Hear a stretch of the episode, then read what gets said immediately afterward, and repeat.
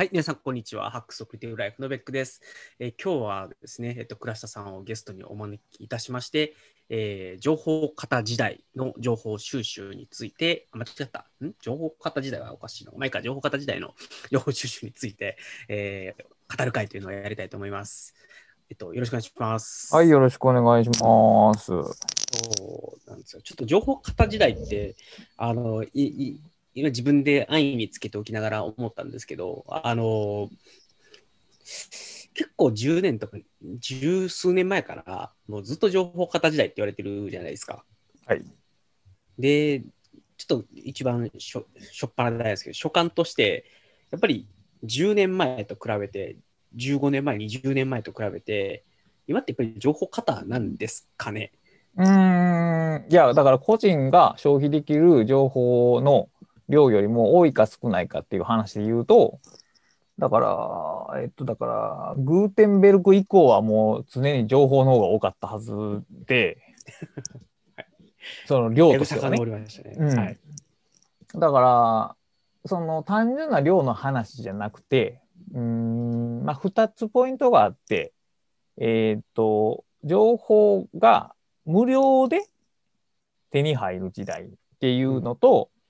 えー情報が、えーっと、細切れにこちら側に向かってやってくる時代うん。の2つが、のように。そうその2つが今の情報摂取のまあ傾向というか特徴になってるんじゃないかな。多さは問題じゃないんですよ。多分そのやってき方が多分問題。うん。今までは自分で取りに行かないと情報がなかったようなところに、向こうから聞いて聞いてってやってくるようになったっていううん感じですかね。しかもそれが、えー大きい塊じゃなくて、えー非常に小さい細切れの形で私たちの日常に、まあ、浸透しようとしているっていうところが大きな問題ででだからこそなんか、えー、とこちら側が、えー、と積極的に対処しないとその網目にこう忍び込んでくるように情報情報というか時間のな使い方の中に情報摂取が無自覚に入り込んでしまうみたいなことが。なるほど。はい。あ逆に言うと、その情報をどううまく取ってくるかよりも、どううまく防ぐかの方が大事な時代っていう感じですかね。だから階階段としては2階建てになっててそこそのまず防ぐことがあってで取りに行くことがあるっていうこの2階建てにしないといけない時代になってるって感じだね。なるほど、なるほど。あの、まあ、もう一つちょっと思っているのが、その多分今って、あの、人によって感じ方が全然違うだろうと思っていますと。で例えば、うちの親なんかは、もう全く、それこそ SNS もやってないし、スマホすら使ってないんですよね。で、そういう人たちが受け取る情報って、やっぱり、まあ、今まで通りのマスメディアと、でそれから雑誌とか本とか、やっぱりそそこがメインなんですよね。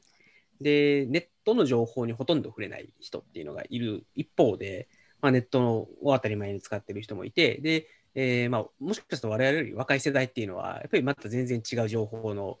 取り方をしてるわけじゃないですか。まあ、例えば、我々、多分なんですけど、クラスさんもそうだと思うんですけど、インスタで検索多分しないと思うんですよね。はいでも、インスタで検索をしして情報を取りに行く人たちがいるっていうはいのも、やっぱりまた今までとは違う流れで、なんかその情報の取り方が世代ごとなのかわかんないですけど、まあ、やっぱり人によってだいぶ違う多様性のある時代になったというべきなのかもしれないかなという気もします。で、えー情報を取りに行くと,、えー、と今言われましたけど、えー、と情報との接し方っていう点で言うと、えー情報摂取と、まあ、僕が呼んでいるものと、えーまあ、えー情報を取りに行くやからどういったらいいんかな情報採集とでも言うんですかね。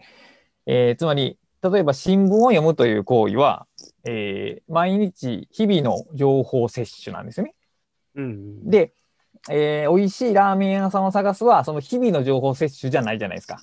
まあ、検索っていう行為で、自分からその情報を取りに行くって、この2種類をちょっと分けて考えた方がいいなと、個人的には思っております。うーん、なるほど、なるほど。あのーあそうですね。た例えばなんですけど、えっ、と、ま、またちょっとうちの母親の例を出してあれなんですけど、あの、多分美味しいラーメン屋さんを探すっていう行為を、まあ、多分しないというか、どっちかっていうと、このお店美味しいですよっていうのを多分雑誌からリコメンドされて初めて知るとか、あと、そのテレビで紹介されてるから知るとか、なんかそういう、なんかこう、うん、い情報をこう、どっちかというと自分から取りに行くよりは受け取るっていううやり方をやってる人たちもやっぱりいる一方で、やっぱり我々ぐらいのインターネット世代になってくると、情報自分から検索で取りに行くとかっていうことが、まあまあ増えてきつつあり、で、えっと、今逆に言うとテレビとか、あの、雑誌とか読まない人っていうのも、なんか新聞読まない人って結構一定数いるじゃないですか。それは多分あの若者だけではなくて、あれあれ、おっさんも、だんだんちょっと新聞離れっていうのはあるのかなという気はしますと。で、やっぱりあれですかね、例えば新聞とか既存のマスメディアというところからどんどんインターネット側にシフトしていくと、情報を受け取るというよりは、情報を取りに行く要素が強くなってくる。と思うね。だから検索を多用するはするほど、必要な情報を探しに行くことしかしなくなる。うんだ新聞読むっていうのはさ、別にそういう目的で読むんじゃないやん。確かに確かに。それか偏りが出ちゃうってことですよね。その多分ツイッターのフォローもそうだと思うんですけど、あの自分が好きな人だけフォローしていくと気がついたら世の中一般だと思ってる情報が実はとても偏ってるってことは大いにあり得るはいのかなと。はい。っていうのが、まあ、傾向としてあるのかなというのは、はいあって、で実はですね、今ちょっと、あのチャチャットの方、チャットじゃないや、えっ、と、まあ、チャットでいいのか、あの、YouTube ライブの方のチャットに堀さんがいて、ちょっと焦ってるっていう。なるほど。で、あの、倉田さんのところに、ちょっとなんかノイズが気になるみたいなので、また、ちょっとだけ、はい。はい。多分あのマイマイマイクが、マイクがでしょうね。はい。はい。っ気をつけます。ていうので、ありがとうございます、堀さん。堀さんにむしろ入ってほしいってちょっと返したんですけど、読んでいただければ、あ やった。もうあれだな、ちょっと今日は、今日はちょっといろいろ聞きたい、聞き、聞きに回っちゃおう。でちょっと堀さんに今からツイッターで、えーっと、DM を飛ばします。いや、まさか、ちょっと今日は、図らずも楽しい会になりそうで。よいしょ。よしじゃあちょっとだけすいません。あの、今、堀さんにツイッターで、おーよいしょあれ？出てこない。なぜだ？よし、諦めて、プロフィールから検索。なんか、いまいちツイッターの DM の検索が頭良くないみたいで。で、じゃあちょっとすみません、倉石さん、ちょっと今、堀さんにメッセージを送りながらなんですけど、じゃあちょっと少し話を動かして、えっと、今、倉石さんが情報摂取、まあ、情報収集とか、あの自分のところにあの自動的に受ける情報も含めて、どういったメディアを使われているかっていうところを教えていただいてよろしいですか？うーん、まあ、新聞は読んでないし、はい。雑誌とかも読んでないし、んその、まあ、日常的な情報のその摂取で言うと、タイムライン、ツイッターのタイムラインと、まあ、書籍がメインですかね。うーん。じゃあ、もう極端な話、ツイッターと本しか読んでないって感じですか？まあ、それは極端に言うとね。いや、一時期は結構 YouTube も見てたんですけど、ここ最近は激減しましたね。ポッドキャストもかなり聞かなくなったかな。なるほど、なるほど。ポッドキャストはなぜ聞かなくなったんですか？あのちなみに。うんとポッ逆に言うと、ポッドキャストをなぜ聞いてたかっていうと、一時期その体調が悪くて、作業、一日あたりの作業量がまあ激減してたんで、まあ、散歩とかをよくしてたんですよね。で、そこの耳のお供に、ポッドキャストを聞いてたんですけど、まあまあ元気になってきて、作業する量も増えて、で、作業中は、えっと、文章を書くときって、その、話し言葉を聞いてると、とてもじゃないか作業にならないんで、はい。まあ、音楽とかになって、で、結局、ポッドキャストとかも、その、車運転してる時とか、えっ、と、家事している時とかぐらいにちょいちょい聞くぐらいで、そんなにまとまってっていうのはだいぶ減りましたね。なるほど。あのー僕も、まあ、そういう意味では通勤時間がなくなって、えっと、ポッドキャストを聞く時間が相当減りまして、そしてですね、今、堀さんが参加されたので、堀さん、ありがとうございます。こんにちは。こんにちは。本職の方が来られた で、プロユープロ YouTuber が。なんか面白そうなことやってるので、見てきたら、また今度でもいいのにいきなりリンクが飛んできたので、ちょっと焦りましたが。はい、ライハッキン JP の堀と申します。よ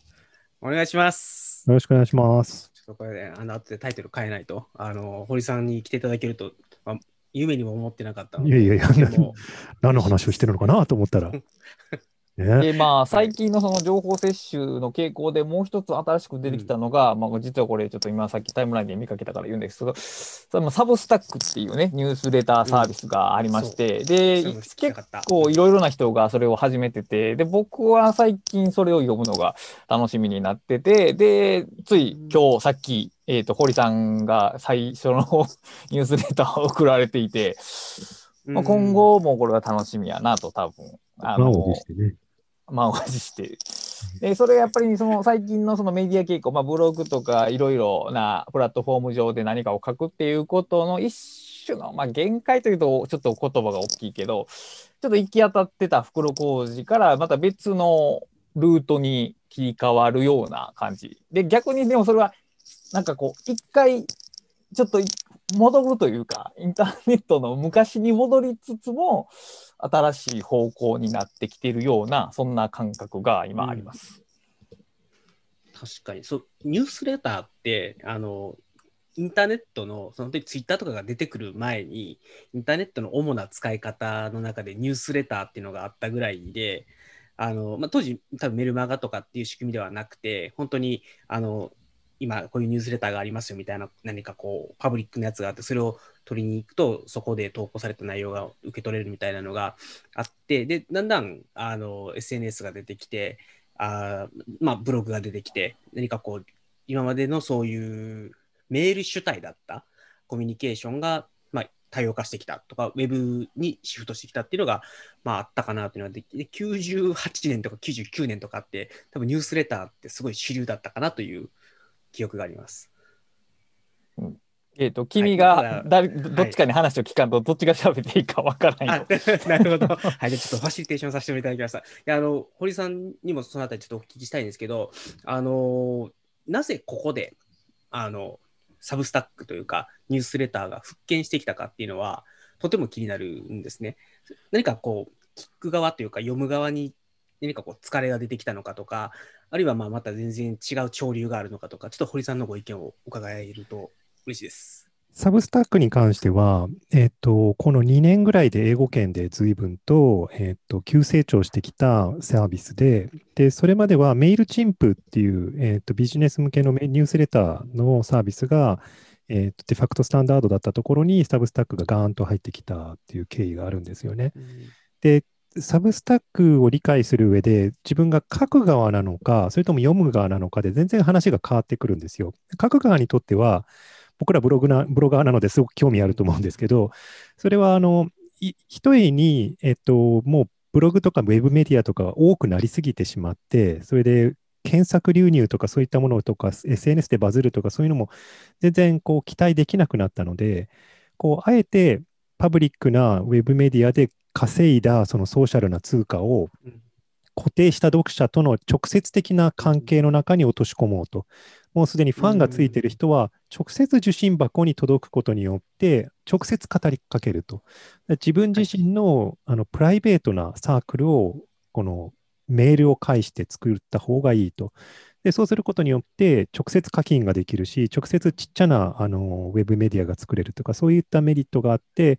まあ、今年さらに急成長したのはコロナのせいもあるんですよね。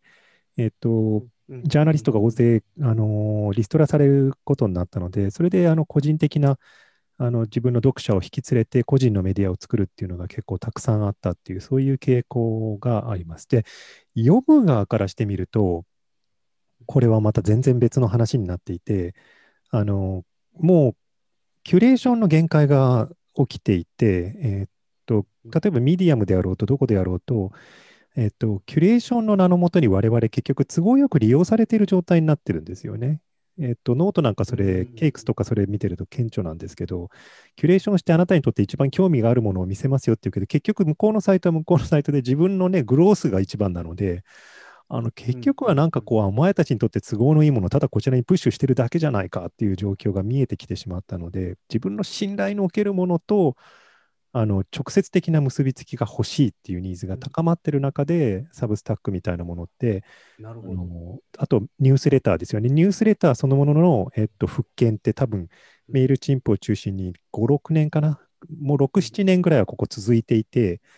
で、ポッドキャストもそれに近いですよね。ポッドキャストって登録しに行かないとプッシュされてこないので、ポポッドキャストもやっぱり配信者と聞いてる人とのすごくこう個人的なつつながりなんですけど、この流れがある中で、サブスタックが急成長してきたっていうのは、ある意味、このパーソナルなコンテンツの中でのあのテキストの、えー、と復権みたいなところがあるので、あこれはちょっと乗らないわけにはいかないなと思って、ちょっと今回乗ったというのがあります。あの、ちょっと多分似たよう、あ似てるかちょっとわからないですけど、あの、もともとブログも最初ってブログサイト、なんていうんですかね、ブログめサービスみたいなものがあって、で、そこをみんな使ってやってたけど、まあ、例えばアメブロとか、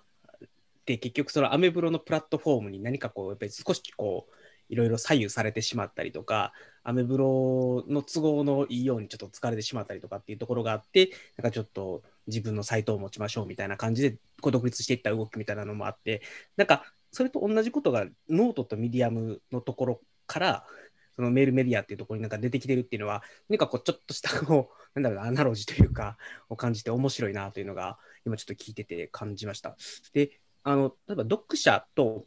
書き手の関係性の中で、えっと、まあ、ソーシャルで育てたものをクローズなところに持っていくっていう流れが、まあ、一つあるというのは、とてもあのそうだなって思うところと、で、まあ、その方法として、例えばメール以外にも、まあ、いくつかあるじゃないですか。例えば、えっと、ノノートサークルとか、あの、そういうものではなくて、やはりメールに回帰してきたっていうのが、何かこう、理由があるのかなっていうのは、ちょっと、まあ、考えてみて、まだ答えが出てないところなんですけれども、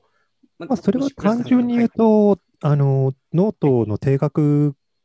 マガジンでずっとここ3年ぐらい僕もやってきたんですけど、そしてね、読者100人から200人ぐらいいて、うん大変助かってたんですけれども、あの、結局、ノートに関しては、ブラウザかアプリで開いてくれないといけないんですよね。はいあの、読者の側が。で、読者の側が見なきゃいけないものって今すごく多いんですよ。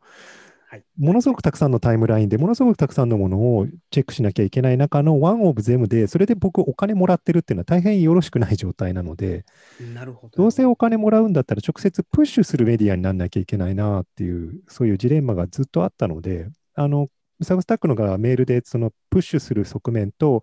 ログインさえすればブログとしてウェブページとしても読めるという側面があるので、うんめブログのように読めるニュースレターというのは、メルマガっていうのは、あのしかも有料課金ができるっていうのは、あこれはこれで古いものをもう一回、あの、ちょっと組み直した、あの、発明ではないんだけど、このサービスを、の組み立て方が発明になってるなっていうのはちょっと思いました。まあ、あの、倉下さんみたいにずっと有料メルマガをやっておられる方から見たサブスタックというものも、あの、多分ちょっとあの、温度感違うと思うので、ぜひそこは聞いてみたいところではありますよね。ぜひ、倉田さんもお願いします。あのまあ僕、今のとこ、まあ、無料の Substack しかやってないんですけど、最終的にはもうメルマガもうそこで展開しようかなと思ってて、まあ、あの堀さんはノートから切り替えられる模様ですけど、僕はもうまぐまぐとノートとその Substack 全部で展開しようかなと思ってて、まあそのえー読みたい人が読めるようにするっていう形がまあ一番いいのかなと。それは同じコンテンツを3つのチャンネルからやるって感じですか？で、サブスタックについては、あ全部コンテンツは一緒で、サブスタックについては、えーっと、プラスアルファの何か載せて、料金もうちょっと高いっていうようなイメージをしております。使い方としては、だからメルマガとかに、えっ、と、まあ、ポッドキャスト的コンテンツとかも載せられて、さっき堀さんが言われたように、ウェブでもちゃんと読めるっていう形になってるっていうのが、使いやすいかなとは思うんですけど、であと、やっぱりその、登録している人のメールアドレスがこっちにも分かるっていう、その親切設計。これがかなりでかくてですね。えーって言ったらもう、えっ、と、あ明日そのサブスタック潰れますって言われても、あのまた別に移行できるんですよね。こっちがメールアドレス分かってたら、うんすみませんけど、こっち来てくださいって直接言えるわけなんで。だからその思想としてサブスタックの立ち位置が非常に好感が持てる。うんあのああな私たちはその解除する保護、うん補助するだけであってあなたたちが読者とつながってくださいっていう立ち位置だからうんシステムとしてプラットフォームぽぽくはあるんやけど彼らはそのツールを提供してるだけっていうスタンスが非常に好ましいなと今思ってますね。あの多分ノートってあの堀さんの記事を読んでても別の人の記事リコメンデーションされてきたりとかするしあの複数のメディア読んでる人だと多分プッシュ通知っていうのはあの複数のこうマガジンというかあの記事のリコメンデーションあ違うリコメンデーションプッシュが来たりするのであの何かこうちょっと堀さんのメディア感って少ない気がするんですよね。で、 Substack だと、その Substack のメールマガもそうだし、 Substack のウェブサイト側も飛んだらもう完全にその人のサイトで他に行けないじゃないですか。なんなら自分の Substack のアカウントにすら飛べないっていう、はい、すごい作りやなと思いながらいつも見てたんですけど、やっぱりなんかもうそれぐらいこう割り切ってしまった方が、やっぱり、なんていうんですかね、クローズドなメディアとしては、なんですかね、ユーザーにとってはむしろ親切なのかなというのをちょっと感じながら見てて、まあ僕もやりたいなというのを見ながら見てるんですけども、な何かこう、うんこうあのねはい、すみません。で先に言わせてもらうと、ノートはね初期はとても良いサービスやったんですけど 時間が経つにつれねまあどこの辺かは分からないですけど。いいビルです。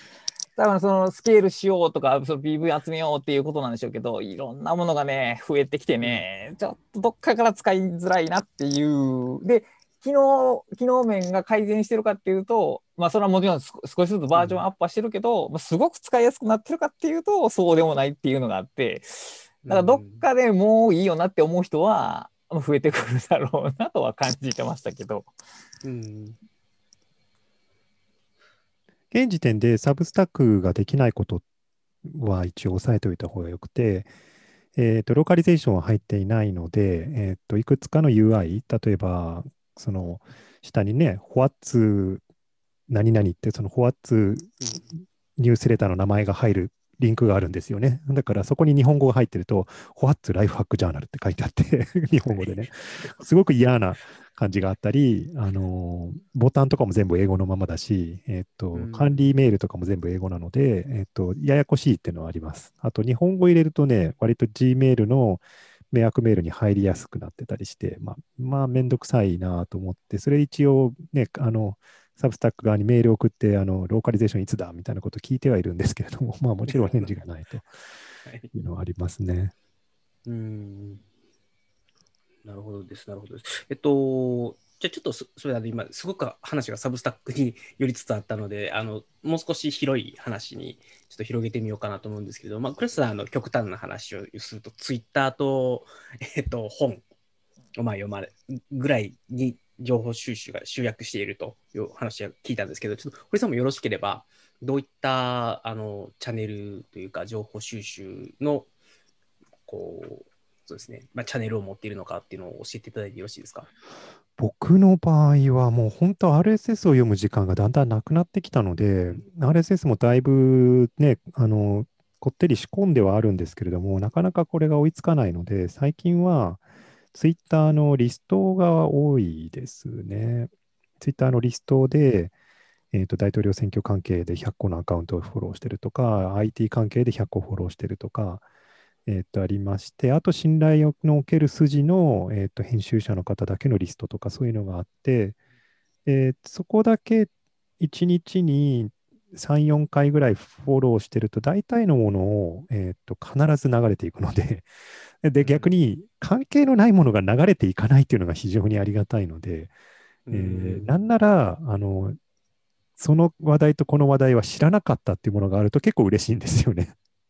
ああ、あのちゃんとフィルター機能してるじゃないかみたいな感じのところはありますね。例えばその、うんまあ、いわゆるニュースサイトとか、あのまあ、先ほどちょっとクレスさんの話してたのが、そのツイッターとかもそうですし、あのやっぱりフォローをするっていう形で情報収集をすると、だんだんこう自分の、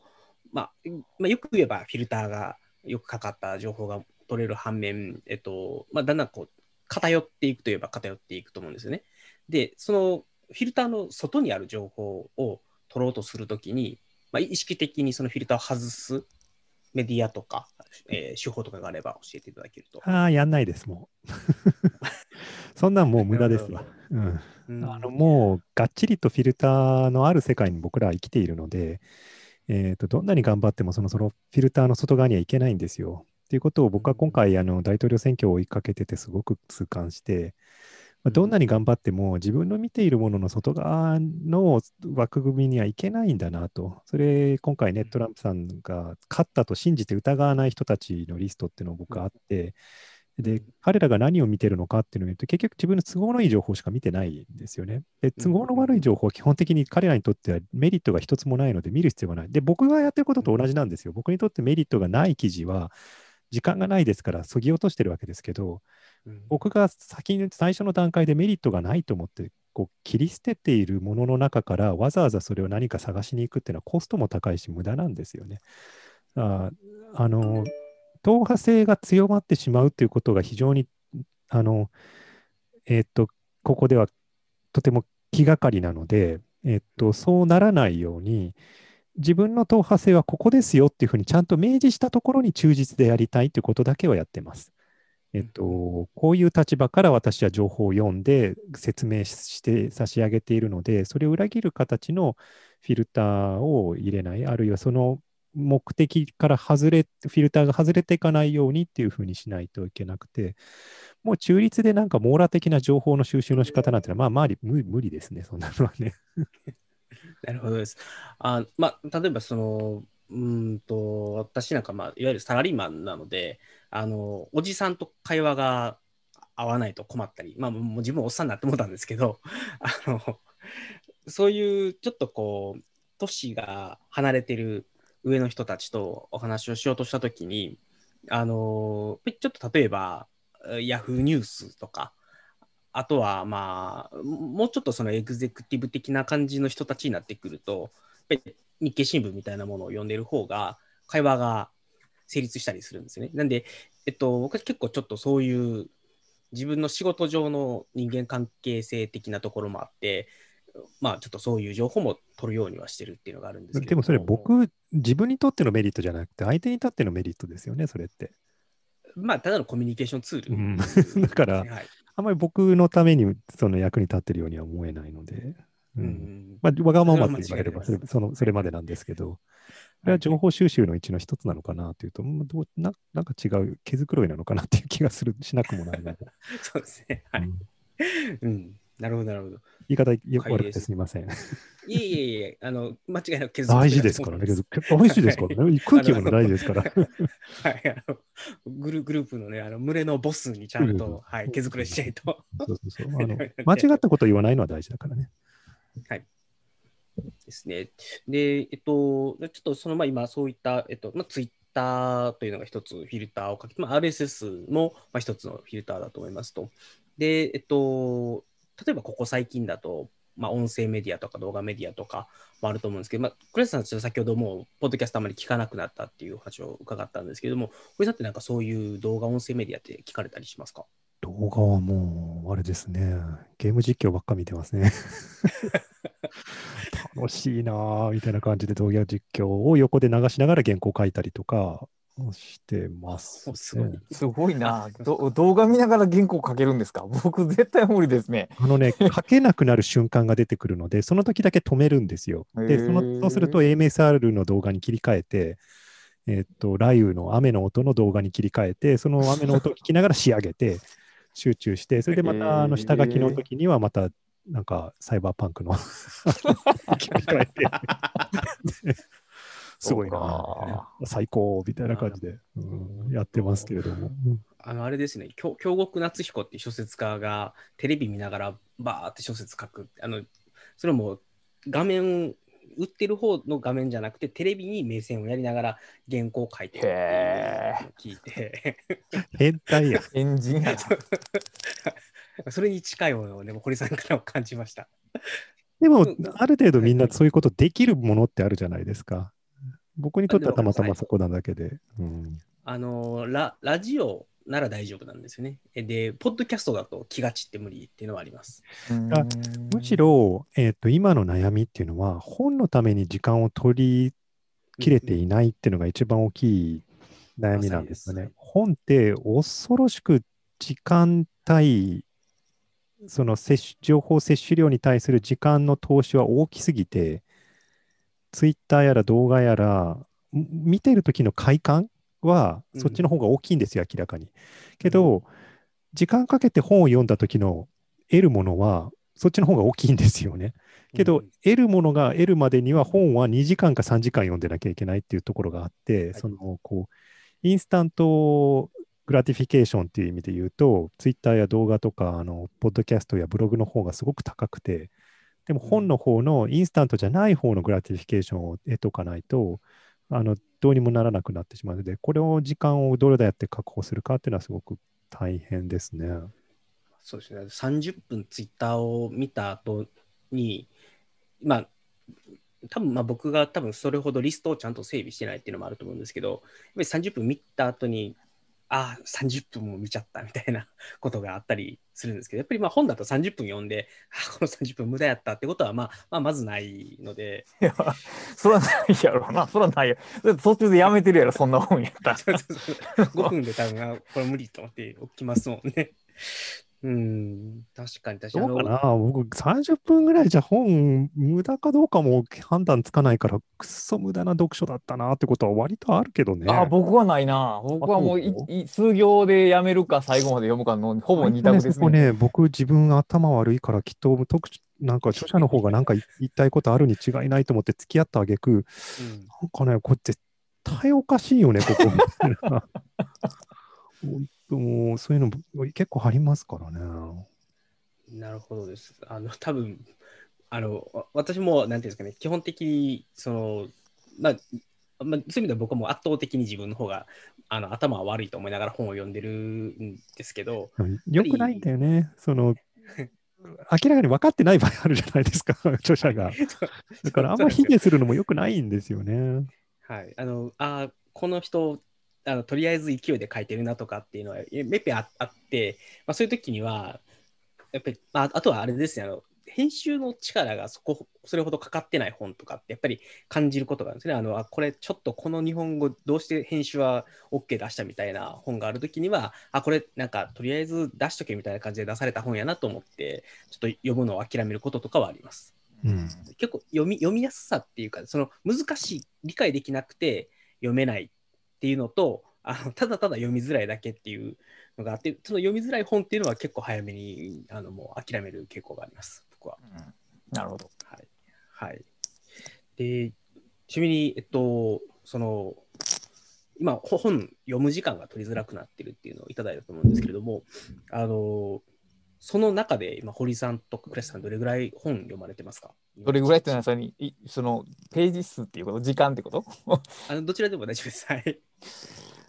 難しいなあでもまあ大体トータルで足し算したら1日2時間ぐらいは本読んでるんじゃないかな。ええなうん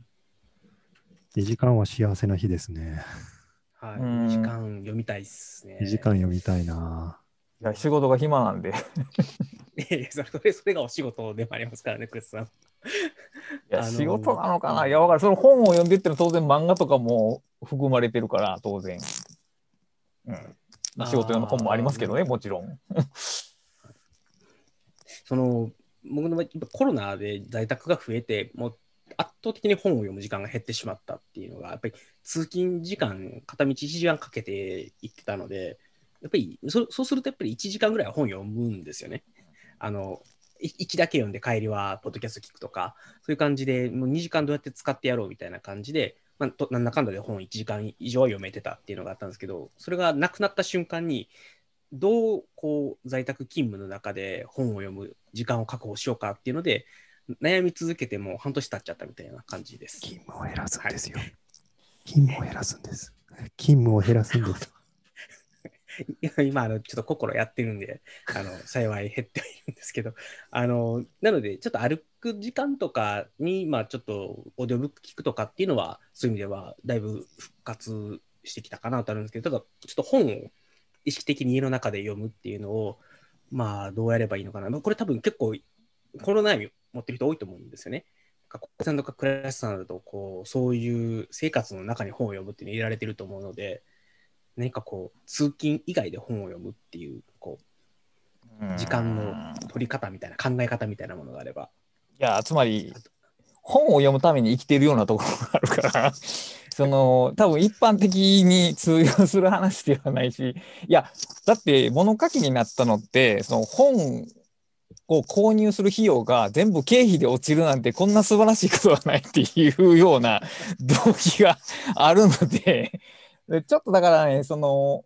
だから他の人は多分よし本を読まなければっていう決意を必要とするんでしょうけどもそうじゃなくてもう空いた時間があったらちょっと本を読もうっていう気持ちになるからうん特別な工夫はないんやけどやっぱりさっき言われたように Twitter とか YouTube が一番の敵なんですよねあれこれこれ本当に。はい、わかります。はい。あのー例えば10分10分時間があったとしましょう例えば僕が今からあの後でうん奥さん仕事迎えに行きますけど、まあ上がってくるまで10分車の中で待たなあかんっていう時に昔やったら喜んで文庫本を開けてたんですけど今はもうついついツイッターを見るんですよね。でそのその10分は結構ね1年取ると長い時間になっちゃうんですよね。うんうん、ここがね大きいしもったいないなと思ってます今。はい、わとてもわかります。はい。これね、言い方変えるとあれなんですけど、その、そんなに本読む必要あるんですかっていう質問に帰着するんですよ。これはあるかないかで言ったらないでしょうね。ないんですよ、実は。はい。その、ライフハック界隈だとね、こう、堀さんは本読まれますよね、たくさんとかこう言われて、なんかこう、僕も、まあ、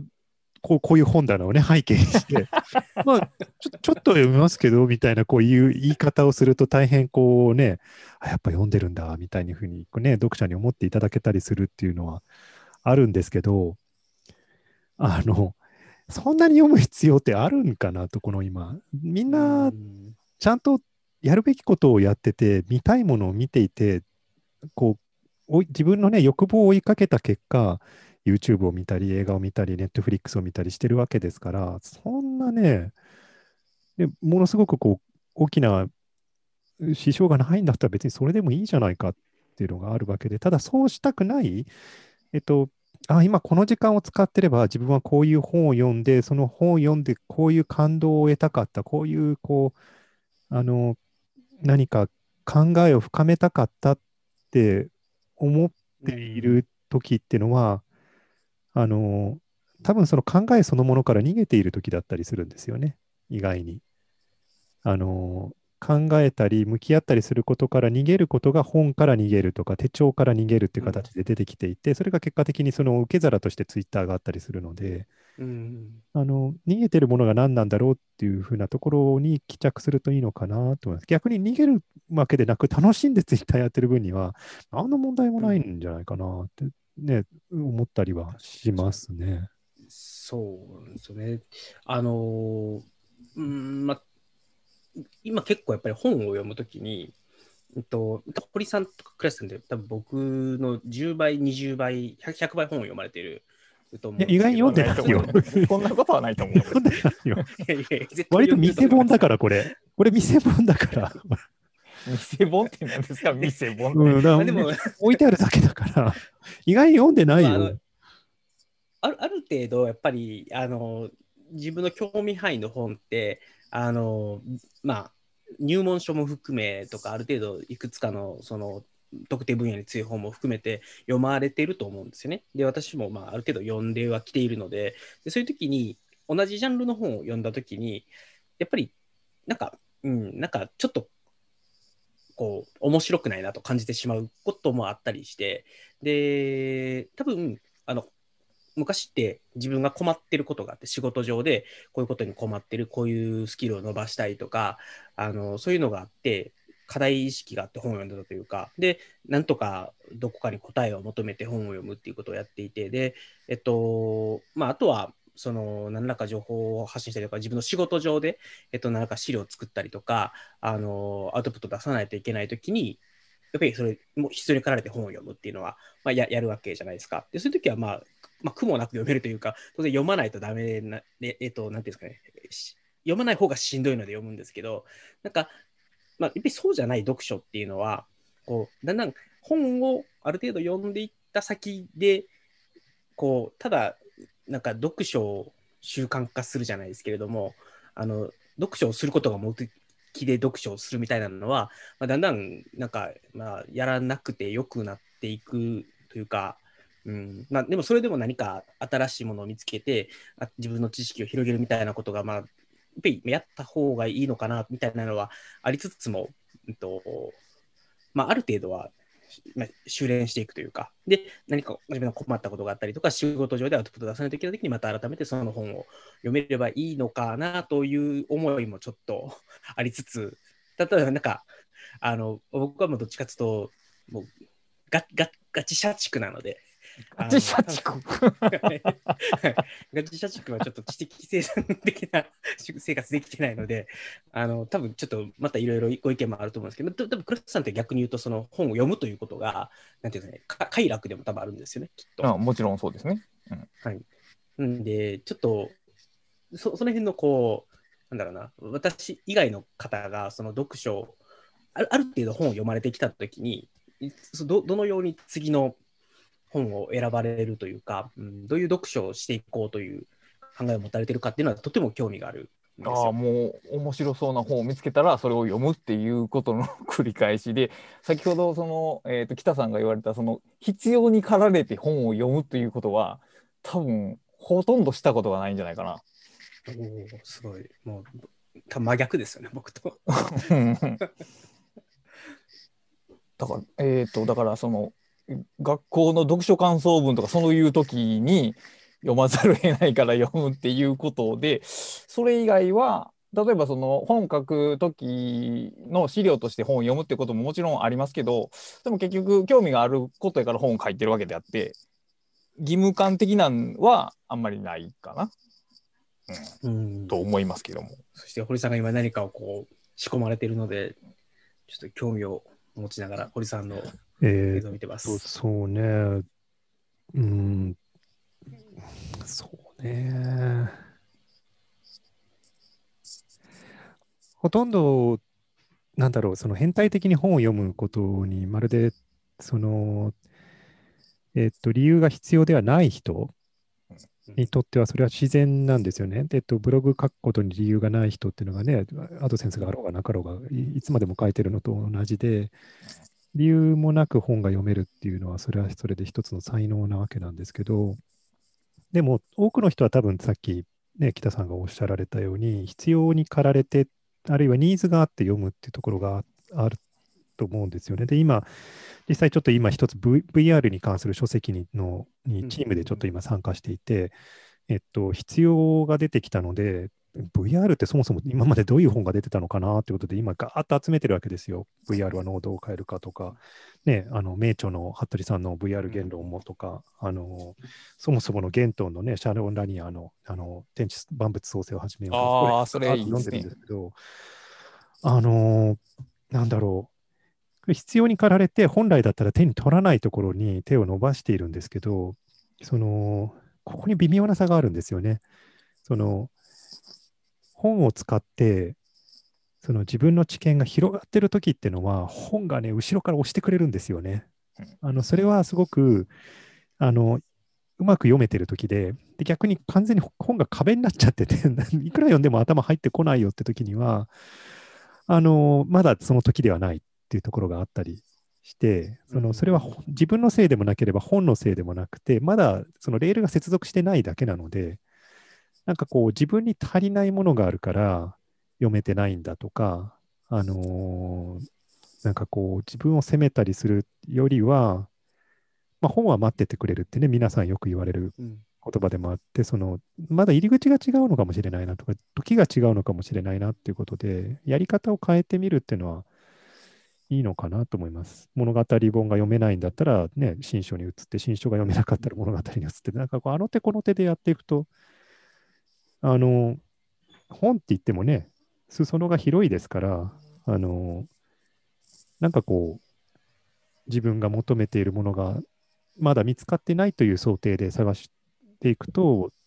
うんあの行き着く場所があるのかなというふうには思いますね。まあ、その点、最近、リアル書店がどんどん消えているので、うん出会いの仕方が難しくなってるんですよね。あの大きな書店になかなか行かないと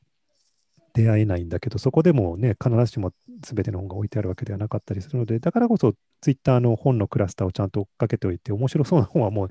瞬間的にもうあのポチっていくっていうような習慣はしています。もうこの1年で、もうちょっとこの書斎で物が置けないくらいになってしまう大変なんですよ、今。本当にね、なんかこう、その本のその増殖スピードっていうのがね、異常なんですよね。なんか夜中買ってる、寝てるうちに分裂してるんではないかと思うぐらいのスピードで増えていくんですけど。小人さんですね。うん。いいですよね。なんでこんなに増えていくんだろうな。もう読めてないのにって。そうですね。あの、そういう意味では私もやっぱり結構積んどくじゃないですけど、その、読んで、まあ今じゃないなと思って置いたまま新しい本をやっぱり買っていって、まあ読む本のペースと、なんですかね、えっと、まあそういう意味では積んどくの量は結構一定なんですけど、なんか読まれずにそのまま永久凍土になりつつある本がやっぱりあったりして、で、どこかでちょっと見切りはつけないといけないかなという見切り、見切りっていうのはそれも処分するってこと？あのまあ、いや、要は、最初、例えば10年前の自分が読みたいと思った本で、今読んで、やっぱりダメだったときに、やっぱりちょっと悩むんですよ、どうしようかなって。どうというの、もう10年待てばいいんじゃないそうそうそう、別にまた、あ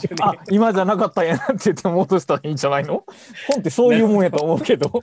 なるほど、なるほど。ねなるほどね。あこれあもう本当自分の話になっちゃうけど、今もう一回ね、20年ぶりにこれ読み直してるんですよ。風光の振り子。で、はい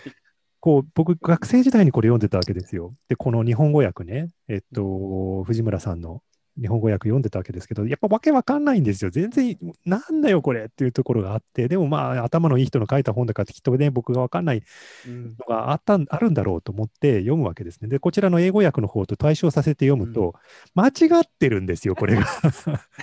すごい勢いで間違ってるんですよ。例えば、あの、フーコーの振り子の日本語訳の方で、こいつらがオートバイだとか、あのイージーライダーとか言って騒いでいた頃に我々はって翻訳されてるところがあるんですよ。うんで、それそのまま受け取ってたんですね。でも英語訳の方を読読んでみたら、そこにはちゃんとこちらの本が載ってるんですよ。あ伝統。全 ね、アート・ブ、ね、おあのーあれだ、オートバイ修理技術って書いてあって、あ、何？当時流行ってた本に対するこう一つの皮肉みたいなのが入ってるのに、日本語訳でそれ翻訳されてできてないんですよね。で、逆に英語訳の方で翻訳が間違ってて、日本語訳が正しいやつもあって、へぐちゃぐちゃなんですけど、何十年経ってももうね、あの発見が多くて、あ、僕20年前読んだつもりになってて、読んでなかったんだね、この本って。OK って諦めて、もう一回もう全部辞書引いて読み直してるところなんですけど、もういくらでも待ってくれますから、それでいいんじゃないかなと思いますよ。うん。なるほど。いやそうなんですよね。なんで、なんか一度自分が手に入れたっていうフィルターは結構大きいんですよ。そうそうそうそう。そう、あの、なんか興味があって手に取ったっていうフィルターはものすごい最強のフィルターなので、それはね、簡単に捨てなくていいと思うな。その後押しをいただけたっていうのが多分い今一番の収穫で、あの正直もうちょっと読まないなと思った本がやっぱいっぱいあるんですね。で、それをあのどうしよう、まあでも、まあ多分箱に詰めて古本屋さんに送って査定してもらってほとんどが処分されちゃうっていうのもな、みたいな、でももしかしたら興味にまた出るかな、みたいな感じで悩みながら見てたんですけど、なるほど。ちょっあとさ、読めなかった本っていうのはね、はい読めなかった本っていうのは自分の人生の敗北の地層なんですよね。負けてきたと。僕はこれに挑戦できるぐらいに頭がいいと思って、これ買ったけど読めてない、読めてないまま30年が過ぎたっていうのが僕の後ろにたくさんあるわけですよ。で、僕僕は多分この辺ですね。はいあのもういいじゃないですか。経経経経営書をやっぱり、あ僕はもともと経営学科だったので、あの結構好んで学生時代から買って読んでたんですけど、あの読んだ気にはなってるんですけど、やっぱり理解はできてないとかっていうのがあって、で、たまにその例えば、あの僕ヘヘンリー・ミッツバーグを主にやってたんですけど、ヘンリー・ミッツバーグを読んで、今読んだ時に学生時代に僕が論文に書いた内容、全然間違ってたなっていうのがいっぱいあるんですよ。まあいいじゃないですか。いや、恥ずかしいと思いながら、でもまあ、確かにあのそそういう意味では、敗北の地層ということはとてもいい,、そういいですね。あの、はい。ちょっと対応していきたい結局何かには負けながら死んでっちゃうわけだから、別に何か勝利したっつって死ぬわけじゃないんで、別にいいと思うんですよね。だから、うんもし処分するとしたら、もう2回読んでも何の変化もないような本はもう別にもしかしたら処分してもいいかもしれへんけど、むしろ読めてない本って全然可能性やと思いますけども。明らかにそういうのってはあるじゃないですか。ビジネス書とかのくだらないやつで、なんか読んでも何一つこう、あれもなくて味わいもないやつはもうこれダメだっつって10ページで捨てるやつとかあるじゃないですか。こうこれ完全に騙しに行ってるよねって、お前はもうどっか行けみたいなのがありますけど、そういうのじゃないじゃないですか。大体その敗北してる本っていうのは、すごい憧れがあって、もう中に入り込みたいって、この著者の頭の中に入り込みたいけど、絶対入り込んでないよな、俺、みたいなのがね、ありますもんね。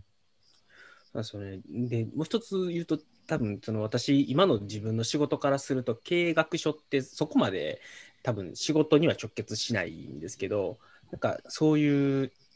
ななんか自分のルーツみたいなものがあって、えっと、それを読みたい。まあ、要するに、なんていうのかな、ちょっと興味関うん心というか、まあ、突き詰めたいじゃないですけど、やっぱりせっかく自分が一度はこ志した道なので、その道をちょっとこう進んでいきたいっていうのがあって、まあ、今でも読もうという努力はするけど、あの読む時間と なん読むエネルギーがちょっと出せなくて読めないみたいなのはあります。はい、いやまあそれはいいと思うんですよ。その本棚にその本があることがあなたのそのその気持ちをある種リマインドしてくれるわけで、うん、だからまあ別にいいんじゃないですかね。つまりそうやって読めてない本なんてたくさんありますよ。本たくさん持ってる人は多分読めてない本たくさん持ってますよ。普通に。読め、読みたいよね。読みたいよね。ほんと。でも読み切れないまま死んじゃうんですよ、絶対に。まあ間違いなく今積んでる本ですらもう怪しいですね、もう怪しい。この部屋に置いてある本をもう全部読むまでに多分死んでしまうわけで。いやー、本当人生ってね、短いなーっていうね、あっけないなーって。ちょっともうワンクールぐらいお願いできませんかってこう思うわけでね、ちょっとこあの要するに子供の頃なら精神と時の部屋が欲しいという。思いに駆られますよね。あの、まあ、ちょっと僕、心病んだ時に、あの、ちょっとこう、自然に囲まれながら本を読みたいという思いがあって、まあ、行って、まあ、ちょっとやっぱり心しんどかったんで、そんなにいっぱいは読めなかったんですけど、でもやっぱり改めて仕事がなくなって、えっと、好きに時間を24時間使っていいですよみたいなのをもらった時に、なんかこう、やっぱりそれでその時間を使って本を読めたっていうのが、すごく何かこう、充実をしていましたと。でも、まあ、仕事に復帰して、やっぱりそれがまたなくなって、何かこう、人生って、こう、なんだろうな、理理不尽だなという言い方ではないんですけど、理不尽ですよ。理不尽ですよ。大丈夫。理不尽やから。そういう状態にならないと、本来、あ、こういう時間って良かったんだなっていうのに気づけないって、まあ、世知辛い世の中だなと世知辛い世の中なんですよ。はい。いや、もう社会の設計は人間の適性に合ってないから、もう。ただね、あのーなんだろう、えっ、と、ずっと家にいる、あれとは違って、その職場に出たりする人にとっては、おすすめしたいのは、読みたいと思ってる本は、えっ、と、常に手に、手元に置いておくこと。その常に手に持っているっていうのはどういう状態かというと、あの、トイレ行くのも持ってるし、食、ね、食卓でご飯食べてる時も横置いてあるし、寝るまでの間もずっと手に持ったまま歩き回ってて、もちろん職場に行った時にもなんか意味わかんないんだけど、会議室までもちゃんと持ってっててっていう、この謎のね、この本とを装備してる状態にしておくと、うんエレベーターから降りていく一瞬の間だけでもね、一段落読んだとか、あのちょっとここでね、あの横断歩道を渡る間に産業を読みましたとか、それがね、結構ね、うん防御力につながるんですよね。僕はね、止まってないぞっていうね、俺はね、止まってないよって。で、忘れちゃったから3ページ戻ったかもしれないけど、でもその3ページをもう一回読み直したっていう意味においては、僕は今止まってないんだっていうのは、あの結構、いうん、ちょっと勇気は出ますよね。ほんとずっうんで、しかもそれ同じ本である必要ないんですよ。今読んでいるなんかこう5冊か10冊ぐらいの本をファンネルみたいに置いといて、今日はこれみたいな感じで今日ずーっと持っててもいいし、1個の本を読み終わるまで持っててもいいし、なんかとにかくずっと何か本をずっと持ってるっていうのは、あのーリマインダーとしていいと思う。で、僕らそれスマホでやっちゃってるんだよね、今ね。でもね、スマホがね、リマインド力がやっぱ弱いんですよ。そうなの。うん Kindle とかね、絶対ね、Kindle 読んでる間に通知入った瞬間にポーンって飛びますからね、集中力がね。ツイッターでなんか飛んできたら、ツイッター見ちゃうメでしょ。見ちゃいますからね。だからもう本当あの、あれですよ。だから紙の本を持ち歩く方がいい。うん。Kindle が入ってるからなんてそんなんじゃなくて、もう本当に紙の本持ち歩いた方が絶対いいと思いますよ。うん。ねせめてあれですね、ちょっと SNS の通知を切ろうかな。アプリ消しちゃえばいいんですよ。ツイツイッターとフェイスブック。そうそうそうそう。俺、ちなに。みにフェフェイスブック入ってへんで。うん。え Facebook 一時期消してて、あれほどだね、素晴らしいことはなかったですよ。あーまあ確かにあの通知がピンって飛んできて、あの他の人のコメント欄に何かがつきましたとかっていうのを見たら、チってなりますよね。いや、実はならへんけど、いや、ツイッターとフェイスブックと YouTube はね、あの iOS に気づいたらあいけないアプリですよ、あれは。うんまあ入ってるけどね。まあ、言う俺も入ってますけど。まあ入ってますけどね。うんはい、なるほど。だじあのー倉石さんおお時間大丈夫ですか実は結構さっきから気になってて。じゃあ、僕だけ先降りる落ちるんで、あのお二人で続けていただければと思います。はい。ちょっとすみません。僕、奥さんさんがまたうちの方にも来てください。またズはいームとかみんな慣れてきましたから。了了解です。また呼んでください。はい。では、失礼します。じゃあ、倉石さんありがとうございました。ありがとうございました時間ちょっと過ぎちゃってありがとうございます。じゃあ、堀さん、もう少しだけお付き合いあお願いいたしますどういうことや。どういうことあや。れです今、クレスさん、ちょっと奥さんを迎えに行かないといねけ、なくうんて、、そうそうそう。はい。で、多分、うんとい少し遅刻をして怒られる時間ですよ。あらららら。はいねまあ、それはちょっと、だあの情報のあ収集とか集め方っていうテーマだったんですよね、今日は。そうですね、はい。うんなんで、多分あのまあ、情報型という言い方をしてるんですけども、あのまあ、いいかにまずフィルターをするかという話と、で、えっと、まあ、どうチャンネルを選択するかっていうところについて、まあ、ちょっといろいろお話を聞きたいなというところがあったんですけれども、ちょっと一応チャンネルの方に話を戻させていただいて、今、今ツイッターと RSS とまあ本という話が来たときに、その他に何かチャンネルってお持ちですか？えっと、多分逆に僕はそれ以外のものを何も見ていないっていう人間なので、例えば新聞は一切読まないですし、はいテレビ一切見ないですし、そしてそのテレビを一切見ないっていうのは、僕はテレビを見ないんですよって偉い偉そうに言ってるわけじゃなくて、テレビのために使える時間が結果的になくなっただけの話なんですよね。うんあのみ時間があるならば見てるはずなんですよ。けど、僕の中の優先順位でスタックしていったら、もう24時間が、そのネットフリックス見てる途中のところで消えるわけで、テレビまで行き着かなかったっていう、それだけのことなんですよね。で、他の人の優先順位は違うかもしれませんね。あのね夜のニュースを見てから本を読んでっていう優先順位だったら、それはそれでいいと思うんですけど、あのただ、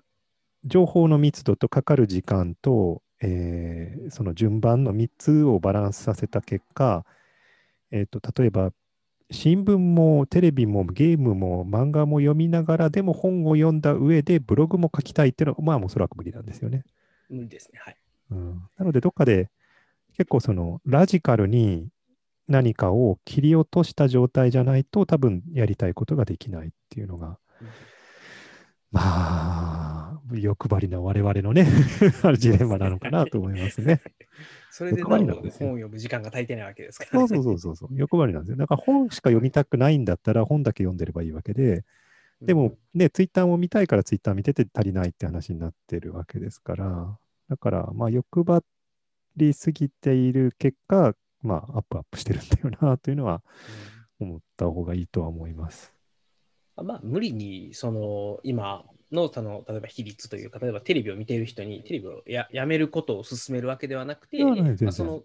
まあ、それはもう、あの、自分でそれが良しとするなら、そのまま続ければいいじゃないっていう、まあ、まあ、本当にその通りだなそいうのが。うその人の優先順位次第なのでね。ただ、選んだ結果は伴いますよってだけの話で、あの、毎日本を読んで、YouTube のね、を配信して、ブログも書きたいって言ってると、多分足りなくなるかなぐらいのバランスかなと。うんその堀さん、今、一日の時間の中で、まあ、多分僕からすると、鬼のような量のアウトプットをされてるんですよ、堀さんって。その、やっぱり、アウトプットの時間はかなり取られている。だいぶこれでも減ったじゃないですか、僕のブログの更新ってね、もう2週間に1遍ぐらいになっちゃいましたし、えっと、毎週ライフハックライブショー1時間やってるとはいえ、メディアの寄稿も多分2週間に1遍ぐらいだし、ノートが毎日書いてるとしても、あんまり大した内容ってわけでもないですし、だからだいぶ昔、30代の頃のパワーはなくなったんですけれども、えーっと、それでもやっぱり、あの、一日のほとんどを何か書いたり調べたりすることに費やしてるっていうのがあるので、僕にとってはちょっと気に病んでるのは、他の人のコンテンツを読みに行ってないんですよ。だ今日たまたま、たまたま、あの、あれ、なんか、あの、倉下さんとベックさんが YouTube やってるから、ちょっとじゃあ、久しぶりに、他の人のコンテンツ読みに行かなきゃ僕ダメだよと思って見に行ったら呼ばれてしまって結局自分が喋ってるから本当ダメな人間だな僕。って思いながらやってはい、もう、あの、根っからの発信方です、でもね、あの、だから他の人のね、せっかく僕の読者の方とかがノートを書いてるとか、ブログを更新したっていうのがタイムラインに流れてきてるのに、僕ほとんどそれを読めてないっていうのがちょっとだけ気に病んでて、うん。本来そういうのも目を通した方がいいんですけどね、でも全然そこに時間を当てられてなくて、自分が作るものばっかりやってるから、それはちょっと、あの、品が良くないなと自分では自分のことを思ってますね。うん、ただ、しょうがない。あの、作る方ばっかり 楽しくてやってしまってるので。うんあれだけ出してたら、やっぱり、あの、よその取りに行くというか、読みに行くっていうのはなかなか難しいのかなっていうまあ本当はね、でも、ね、みんな楽しくやってるわけですから、みんなそれぞれね、あの、ポッドキャストやったりとか、YouTube やったりしてるの、ね、本当は見に行きたいんですよね。そうなんですね。あの、なので、やっぱり、例えば、ポッドキャストとかも、かなり多くの人がやられてたりとか、YouTube も始められてる方多いので、見たいけど見れないっていうのが、もう本当に増えてきすぎていて、で、まあ、それはまあまあ、見れないものは致し方なしと割り切るしかないという思いもある反面、ん何かこう、良い策はないものかという、スケベ心もないわけではないと。なんで、ううん時間は生まれないし、まあ、うん多分もうすでに、えっと、我々だとあの耳が開い開いてるじゃないかみたいな話も、要するに歩いてる時間とか通勤時間とかっていうのも、まあなんかもう使ってるじゃないですか。で、うん。そういう中で何かこう、せめてザッピングでもいいのでやるとか、何かこう、まあ、もともとちょっと堀さんにそういう、あのもう見切れないコンテンツの中から、何かこう、せめてちょっとでもつまめるようなテクニックとかないかなっていうのは聞いてみようかなと思ったんですけど、今は諦めてる感じですか？ね。えっと、さっきみんなのコンテンツ読みたいって言う見たいって言ってたのと全く逆になるから笑えてしまうんですけれども、えっと、ほとんどのポッドキャストとか YouTube とかを見る理由がないんですよね。見るほどの興味を沸かせてくれないんですよ。で、今、他のことを置いても、必ずこいつを見なければいけないっていう、この切迫したこう緊急感っていうか、こうこれこには何か僕が見なきゃいけないものがあるはずだって思わせてくれるものが足りないので、どうしても優先順位が下がってしまうという結構残酷な事実があって、えっと、それだったらば、何種類かの方法でそれを分からせてほしいっていうのはちょっとだけあって、例えば、ポッドキャストも YouTube も中身を見ないことには重要性が分からないっていう弱点があるので、例えば今回はこういう話をしてますっていうのをツイッターでテキストで書いてみると、あれ、ちょっと待って、その話面白くないって、ちょっとそれ見ないと僕まずいよねっていうふうに思ったら、やっぱ開きに行くんですよね。だからなんかこう、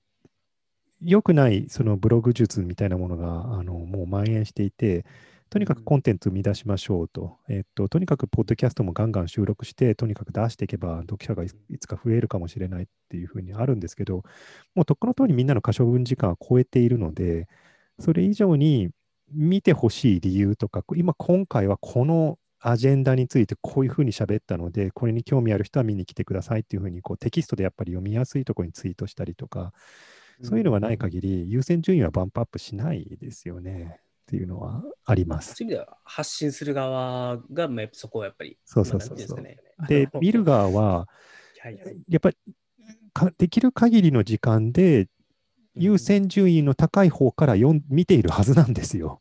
うんでそれ以上のものはどう工夫したって入らないんですよ。ザッピングがどうこうとかうん隙間時間がどうこうとかじゃなくてもう結構もう限界のところまでやってこの状態なのでその上にプラスアルファがどうこうって話じゃないと思うんですよね。読み手が工夫するやもうそこはあ割り切ある程度割り切りをしてしまって、発信する側がアテンションをしっかり取りに来てくれてるものはまああの、うん見ればいいというまあもう もう本当に興味があったらもうその無理やり割り込めればいいけどそうじゃないんだったら見過ごすが正解っていうか、読み手例えばポッドキャストを今4つ追っかけていて、それを100つにする方法が正しいのかっていうと、そうじゃないと思うんですよね。結局は2、倍速を4倍速にすりゃいいってことですよね。そのぐらいのことはできるけど、結局でもその人がやってた演出とか間が消えてしまうので、だったら、この4つでいいのかっていうのが質問になるのかなって気はしますよね。い入れ替え線をうん考えてみるとか、まあ、冷静に考えたらやっぱり、はい。それで時間ですね。はい。それで今の、えっと、最初にも話したサブスタックの話につながったり、ミディアムの話につながるんですけど、えっと、今ほぼすべてのコンテンツがトランザクショナルな、えっと、バズってるから読むっていう類のものが多いんですよね。そうですね。でバズってるから読むっていうのは、恐ろしく大変な話じゃないですか。もうコンテンツも情報もものすごい量あるので、その中でバズるためにはどうするかっていう話になっちゃうんですけど、そうでない読み方として、リレーショナルな、この人はうん今回は、あのつまんなかったかもしれないけれども、基本的にこの人を追っかけてれば、大体面白い話が来るはずだ。この人の言うことは聞いておこうっていうポジションに、あのあるものを、えっと、僕らは選びに行くっていう、その2つのフェーズがあるんですよね。今、情報発信者としては、その2つ目のフェーズをが、ね、狙うべき場所で、1つ目は結構もうレッドオーシャンなので、2つ目があの結構あの良くて、それその流れにスタブスタックは乗っかっていて。で、見に行く方も、この人を追っかけていれば、私の興味は満たされると。この人とこの人とこの人で、ちょっととりあえず今の日常を満たしておこうと。で、この人はだんだん離れ始めて、自分の興味はこちらに入れ替えようって言ったら、その人を入れ替えていくと。そういう、そのメディアとか、その発信者との関係性において消費していくっていう、えっと、 relational な関係でのメディア消費っていうふうに、今は、あの、ある種、過渡的な状態にあるのかなっていうふうに思ってます。この transactional と relational って話は、あの、えっと、ミディアムの Evan Williams が言い出した話なんですけれども、あの、それの、その予測がもし正しいのならば、えっと、今、すごく transactional でみんながね、血みどろになってバズばっかり狙ってる状態から、一旦そのメディアや個人に対する信頼度のところに一旦話が戻って、その時にブログが少しあの見直されるっていうフェーズがあるんじゃないのかっていうことは言われてます。本当にそうなるかわかんないんですけどね。はい、で今日のテーマからちょっと外れちゃうんですけど、いやその情報を発信する側としては、あのまあ一つにはあの、まあ、読む人が大前提として多分溢れてしまっているということを前提にして、いかにその人に、えっと、まあ、なんですかね、情報を取りやすい形で提供するか、まあ、例えば、あの、ツイッターのタイムラインを追いかけきれてない人に対してツイッター見てもらえば分かりますは多分不親切で、まあ、例えばその、まあ、週週に1回でもままとめで自分こんなことやりましたよっていうのを出してあげるだけでも多分見てもらえる可能性が増えたりとかあのツイッターに流すときにも非常に、まあ、興味を引くような形で、えっと、もうツイッターに流しとき読んでもらえるとは思思うなよと。で、それを、えっと、いかにやっぱりアテンションをと持ってもらって来てもらうかっていううことを考えるっていうのが、まあ、多分第一にやらないといけないことなのかなと思いましたと。で、まあ、もう一つはそのサブスタックみたいな、多分サブスタック以外でもいいと思うんですけども、あのリレーションを築いていって、えっと、うん、まあ、そうですね、まあ、要は、まあ、どんどん自分に興味を持ってもらうというか、自分をサブスクライブしてもらうっていう関係性に持っていくことをもっと重視すべきだと。そういうバズバズ狙いだったりとか、とにかく記事の数を出せばいいとか、あのそういうのに突き進んでいくと、どう考えても溢れてる人たちからするとノイズじゃないですか。そうなんです、ね、真逆のことをやっちゃってるっていうことなんですよね。そのそっちを信じてる人たちは。残酷な話ですね。最近ちょっと、あのー、またこれね、ちょっとこう昔返りしてるところがあるんですけれども、最近のあの、なんだっけ、若い人とかとつながるときって、ツイッターですらなくて、ディスコードだったりするんですよね。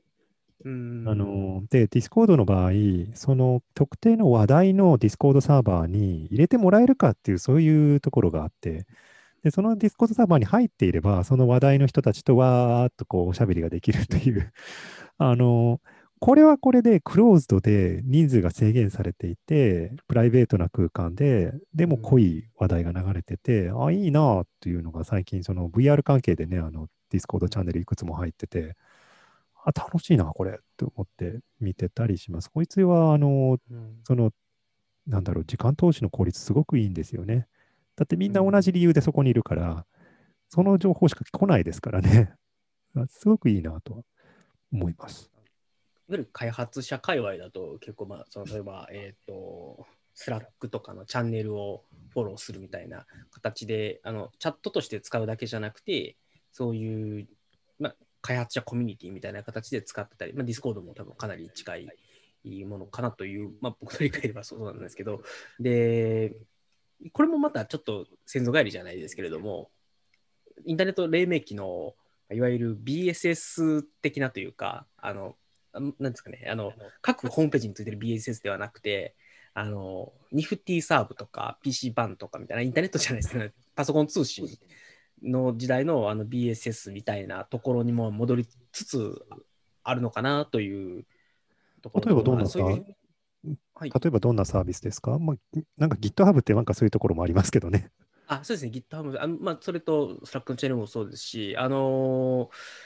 開発者とかだと、あ開発者、まあ、僕の場合だと標準化団体とかの、うんとまあ、そういう、もう本当にフォーラムですよね、本当にただのフォーラムが結構あって、そういうところに入ると、あの要するに世間一般見渡しても、もう僕のやってる専門領域ってかなりニッチなので、日本でそういうことやってる人見つけられないんですけど、その PM フォーラムっていうところのフォーラムに入る、その BSS に入るといっぱいいるんですよ。同じ穴の持ち中。で非常に楽しいなと。面白い話題がわーって流れてくるなっていうのがあってそういう人たちが溜まってる場所っていうのをい。かに見つけるかっていうのはなんかいわゆる専門家という自分のなんだろう欲求とか、うんとまあ、あとはそれを伸ばしていきたいとかっていうのをあの満たすにはやっぱりすごく大事なんだなという。なんかその結局本とか、うんとパブリッシパブリッシュされた時点で、あのその情報って実はもう結構コモディティになってしまっているというか、やっぱり最新の情報ってそういう人たちが議論している中で生まれたりとか、あのまだドラフト段階だけど、こんなやつを次、標準化に出すんだみたいなやつをこう追っていくのが、やっぱりほん、なんていうんですかね、一番最先端だったりするっていうのがあって、なんかそれをだけ見つけさっきのあれですよね。あのそういうところってどうやって公平でね、中立的な情報を網羅的に終えるんですかって言うとな、ないんですよね。もう最初からもう、はい、あの、なんか先鋭化した本当に偏ったところだから、あのーはい、そういう、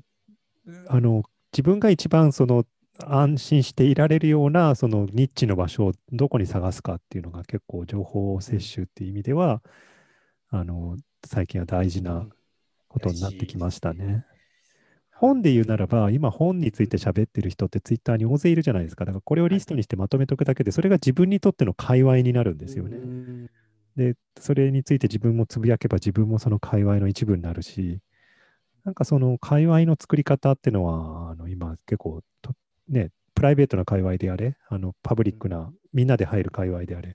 界隈の作り方は多分ちょっと今、あの一つの情報摂取っていう意味では、うん、あの、大きな、まあ、あまり語られることの少ないテクニックなんでしょうね。そうですね。はい。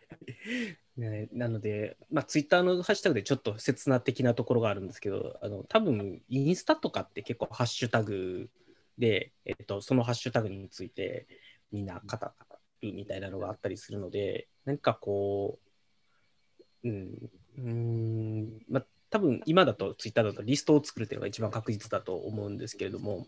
うん、本当はそういう人たちが吹き溜まる場所みたいなものがあればよくて、で、まあ、そういうのができてる会会話じゃない、なんて言うんだろうな、えっ、と、できている層の人たちはいいと思うんですよ。例えば開発者だったら、そういうどこかのチャット系とか、あのディスコードみたいなところに溜まってたりするし、えっと、標準化の人たちは標準化のフォーラムに溜まってたりするんですけど、そうじゃない層って多分あると思うんですよね。あの今、実はちょっとずっとですね、あの魚住淳さんっていう、あの、今日、ん？ちょっとタイトルを正式には忘れたんですけど、あの、教師の iPad 術、仕事術みたいな本を書かれた昨日どっかで喋ってるんの見たよ。そう、あの、僕も実は、ポッドキャストをずっと聞いてて、あの、ハッピーハッキングの、ハッピーハッキングのユーザーミートアップで喋ってんの見たよ。そうなんですね。うん。そう、宇住淳さんもすごい、あの、わーっと書かれていて、で、逆に宇住淳さんって僕、多分ゴゴリオさんのポッドキャストかなんかで紹介されてるのを聞いて初めて知ったんですけど、そういう人と出会うのってとても難しいじゃないですか。で実は僕、あの宇住さんと直接やり取りしたことないんですけど、なんか、でも、うん、どう、それが集える、簡単に集える場所っていうのがあればいいなっていうのは思いながら、あーちょっと今のところまだ、なんだろうな、その、確実にその技術とかの専門領域とかではない、緩やかな、多分ライフハック界隈みたいなものが吹き溜まる場所っていうのがないなというのがちょっと、はい、思っているところで、何かちょっとそういうのを、堀さんの中で、まあ、うん、まあ、見つける、出会う工夫みたいなものってありますか？僕は、あの、ほら、あれなんですよ。あの、はい日本におけるマーリン・マンと同じ立場を取った人間なので、はい。つるまなかったんですよね。だから、今、こういう立場にいるわけで、だから、僕はあんまりそこはね、えっと、何かを言ってはいけないかなと。思います。うん。はい。皆さん、あれですよ、あの、はい。ニューヨーカーって雑誌ご存知ですか？はい。ニューヨーカーで、つい最近、あの、キャル・ニューポートさんが、あの、The Rise and Fall of Getting Things Done っていう、えっと記事を書いてるんですよ。GTD のこの盛り上がりと、その、あの、没落についてっていう記事なんですけど、ここでマーリン・マンが最初から登場するんですよ。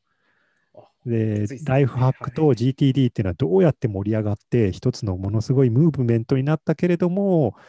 そのコミュニティ全体がこうぐわしゃーっとこう潰れていくっていうのはなどうして起きたのかっていうのを言ってて、で特にうんマーリンその人の幻滅？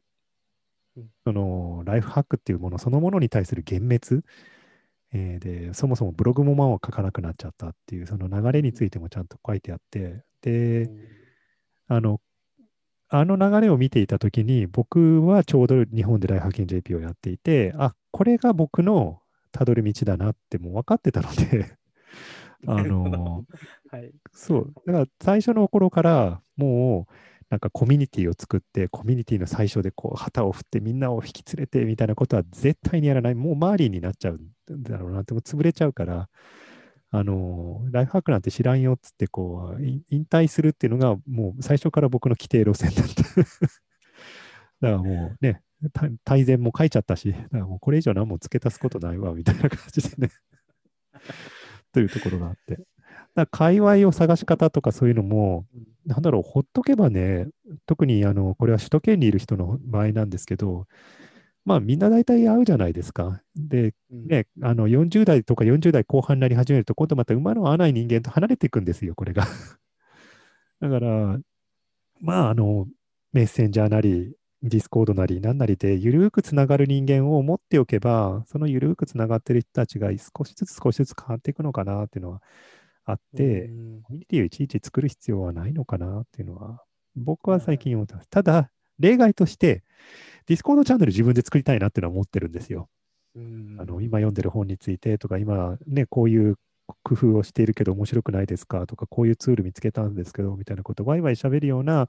ディスコードチャンネルあったら面白いのかなって、でも僕ほとんど多分それ管理することはできないよな、ほったらかしだよなと思いながら、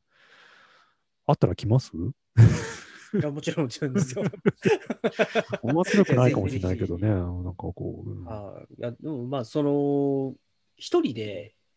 まあなんていうんですかね。まあまあまあ僕が多分どっちかっていうと結構いろんな人と、うん、話したいとかっていうタイプの人間だっていうのが木野さんはね、そういうところすいごい才能があるから、だからね、来博研究会とかもやっておられて、えもう逆に北さんがいるおかげで僕はやんなくていいやと言って、もううんそうですね。助かってるわけでございますけれども。えやっぱりあれもただコミュニティとして結局うまあ言うなれば同じ道をたどったというかあのちょっと途中で維持するのが厳しくなったんですよそまあの参加者が集まらないというのが一番の理由なんですけど。まあ、そりゃあね、あの、ね、あの、時間の経過とともに人もね、少しずつ興味が変わってきますから、それはね、普通のことですよ。あなんかまあまあちょっとはやり方を変えないとなと思って、実は今年10周年だったんですけど、なちょっと私が病んでたせいもあって何もできなかったんで、あのなんかもっとゆるゆるくつながるじゃないですけど、そのまあ、例えば、ズームとかで、あのもう今まで会費と、会費というか、参加費取って会場を抑えてやってたんですけど、それそれをやると参加者が30人集まらないと赤字になるみたいなのと戦い続けないといけなくて。でそれと戦うぐらいやったら実はもうズームでもうタダでいいですよと。参加したいと参加してくださいと。で LT やりたい人ってあげてくださいみたいな感じで。でしかも準備にもほとんど手をかけずにっていう形で、まあ、あある程度コンテンツを用意するところだけは注力をしつつうみんなが集まってワイワイできるっていうことにもっと重きを置いてもいいのかなというのを最近、まあ、コロナで、ズームが当たり前になってきたのもあったので、ちょっとやり方も変えてみて、もう一回、うん、あの場はあの場で何かやった意味というか、うん、やった会話あったなと思っていたので、何かこう生き残るための変化をしないといけないかなというのはちょっと思ってる。ライフハックである必要はないので、うんその、ベックの会っていうか、北くんの会みたいな感じでいいんじゃないですか。ぜぜひ聞きたいっていう人いるでしょうし、ねあのそうなんですよ。あのまあ、もともとライフ研究会自体も始めた理由が、あの僕、仕事しんどかったと、まあ、やっぱり入社して直後しんどかった時に、あの周りの人にどうやって仕事、効率よくタスクを管理すればいいですかとか、メモを取ればいいですかみたいな話をあの聞ける人がいなかったんですよね。で、それを、ま、本だったりとか、ブログだったりとかっていうところに出ていって求めて、もうやっぱり実際会って話を聞いて、多分一番のきっかけになったのが、あの堀さんとか、あの佐々木さんとかがやられてたあのセミナーに参加して、これやっぱ聞くとすごいあのためになるぞと。で、こういうのがもっとあればいいのにっていうところから始めたっていうのがあって、で、うん、なんなんでそのスタート地点というか、志としては、あの多分そういうふうに、まあ、会社の中では解決できない人たちっていうのが一定数多分いるだろうと。で、そういう人たちと、まあ、助け合えるような会ができればいいなっていうところで始めたので、なんかまあ、もうちょっとそのライフハックにこだわらずというか、あの普通にどういう改善方法がありますかとか、あの自分がこういうことやってうまくいったよっていうのをもっとライトにシェアするだけの会とかでも、なんかこう、楽しいのかなという気は、最近はしています。わしはとね、はいもうね、もうあと3年で5年、50歳なんでね、もう、もういささかそんなことやってる場合じゃないので、もう本当にお任せいたしますわ、もう。もうちょっとこうね。私も実はあと2年で40歳なんですよ。うん。はい、それどころじゃなくなるね。はい。堀さんとお会いしたときはピチピチの20代だったんですけどね。ねねえ。何も変わらないんですけど、はいどんどんと、なんだろう、やるこやれることは減っていくんですよね、確実に。だから、いやらなきゃいけないことに集中していないと、何もできなくなってしまうっていうのが、これからのまあ僕の次の10年も多分そういうことになるんで、なんだろうな、みんなと集まってノウハウっていうフェーズから、おそらく、あの、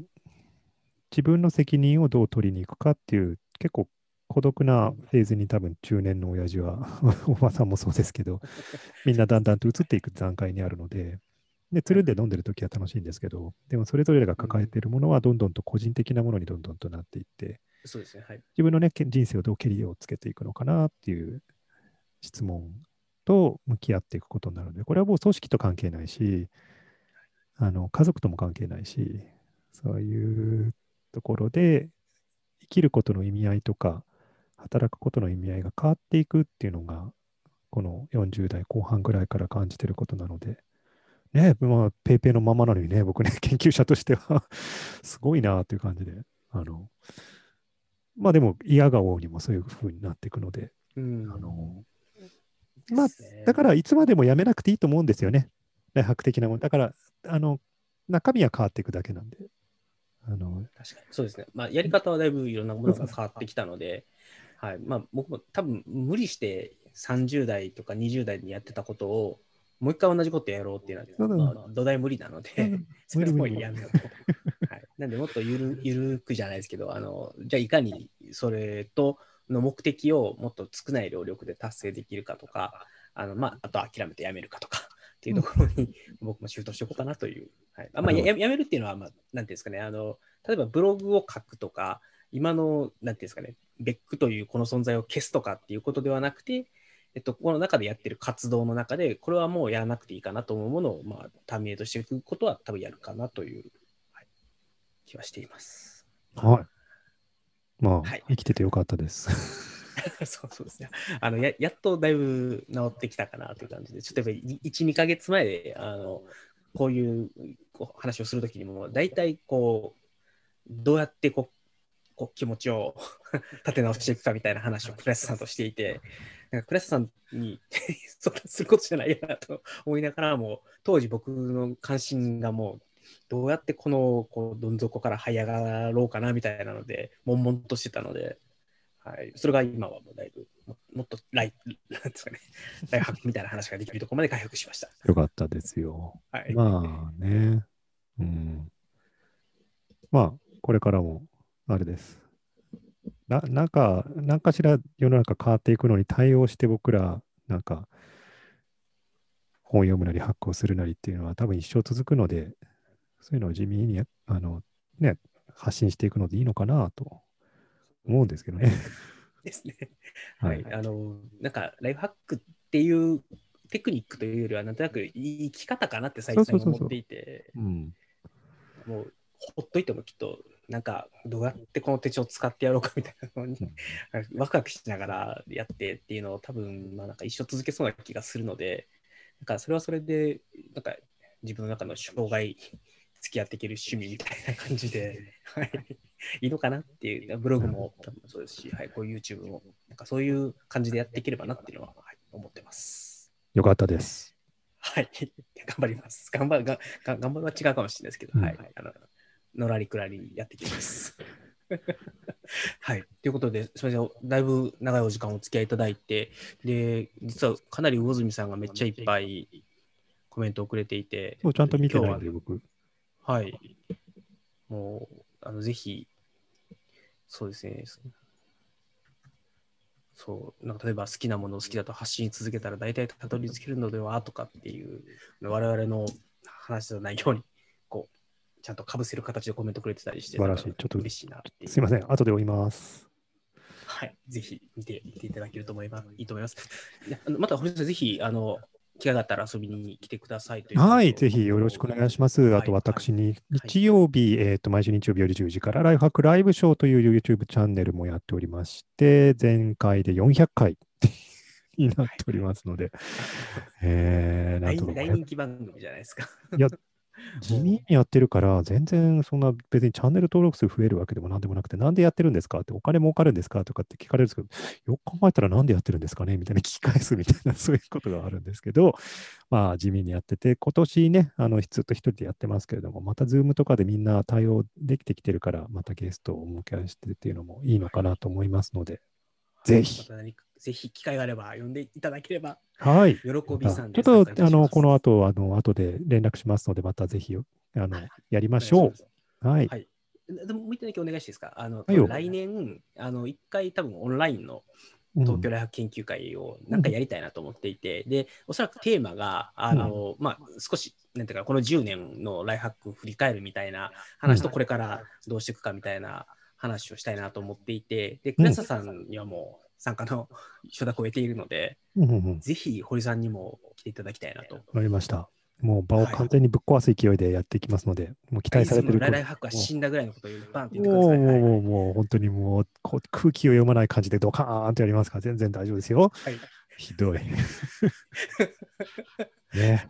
ぜひ楽しみにしているのでお願いいたします。ぜひぜひぜひ。はい。ということで、じゃあ、えっと、しましょう。あの、それでは本日、